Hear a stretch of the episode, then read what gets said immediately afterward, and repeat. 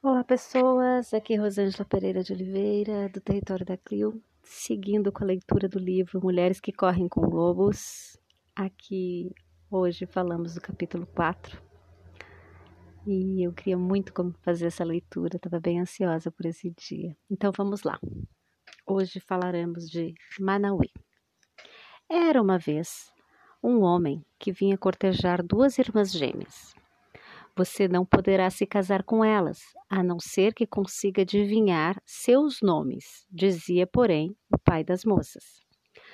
Manauí tentava e tentava, mas não conseguia adivinhar o nome das irmãs.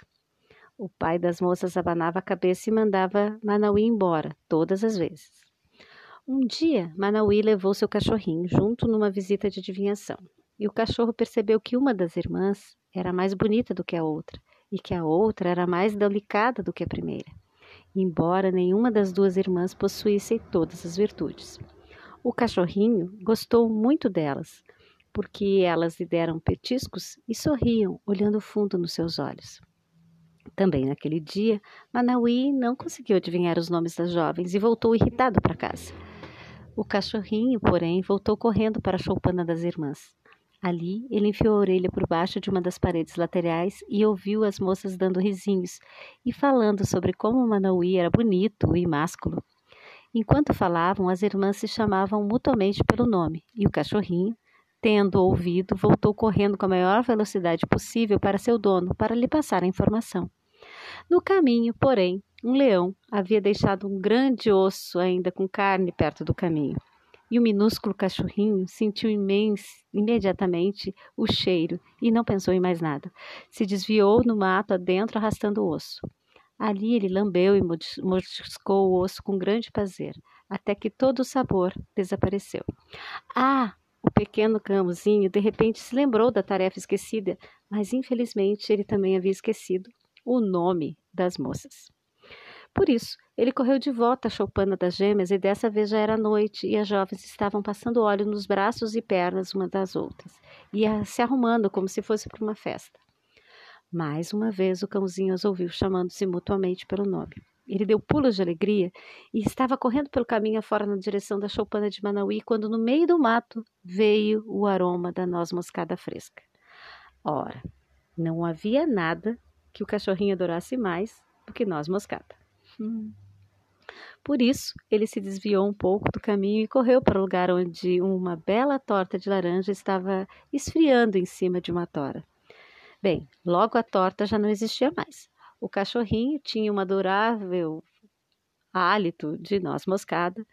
Enquanto trotava de volta para casa, com a pança cheia, tentou pensar no nome das moças, mas mais uma vez ele os havia esquecido.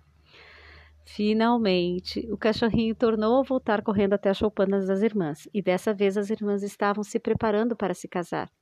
Ah, não! pensou o cachorrinho. Quase não tenho mais tempo.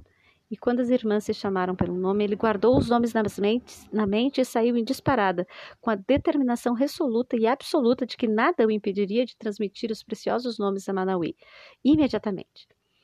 O cãozinho vislumbrou caça pequena recém-morta no caminho, mas a ignorou e saltou por cima dela. Por um instante pareceu-lhe sentir o aroma de noz moscada no ar, mas ele ignorou e preferiu continuar correndo na direção da sua casa e seu dono. No entanto, ele não contava com a possibilidade de um estranho de negro saltar do mato, agarrá-lo pelo pescoço, sacudi-lo a ponto de seu rabo quase cair. Pois foi o que aconteceu. Diga-me aqueles nomes, diga-me os nomes das moças para que eu possa as conquistar, gritava o estranho o tempo todo. O cãozinho achou que ia desmaiar com aquele punho lhe apertando o pescoço, mas lutou com bravura e rosnou, ranhou, esperneou e afinal mordeu o estanho entre os dedos. Entre os dedos. Os dentes do animal picavam como vespas. O estranho berrava como um búfalo da Índia, mas o cãozinho não soltava. O estranho correu pelo mato adentro com o cãozinho pendurado numa das mãos. Solte-me, solte-me, cãozinho, eu soltarei, implorou o estranho negro. Não me volte mais aqui. Rosnou ele entre os dentes. O cãozinho, né? Ou não verá mais a luz do dia. E assim o estranho fugiu pelo mato, gemendo enquanto corria. O cachorrinho prosseguiu, meio mancando, meio correndo pelo caminho até encontrar Manauí.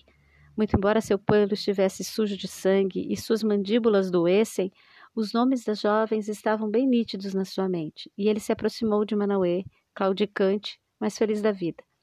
Manauê lavou os seus ferimentos e lhe contou toda a história, assim como o nome das moças. Cãozinho contou né, toda a história. Manauê correu de volta para a aldeia das moças com um cachorrinho nos ombros, as orelhas do cachorro dançavam ao vento como rabos de cavalo. Quando Manauí chegou até o pai com o nome das filhas, as gêmeas receberam Manauí completamente vestidas para viajar com ele. Elas haviam estado à sua espera o tempo todo. Foi assim que Manauí conquistou duas das donzelas mais belas da região. E todos os quatro, as irmãs, Manauí e o cãozinho, viveram, juntos e em paz por muito tempo. Crick, crack, crouch. Now this story is out. Crick, crack, crum. Now this story is done. E paramos por aí. Amanhã seguimos com a interpretação. Gratidão pela companhia. Namastê.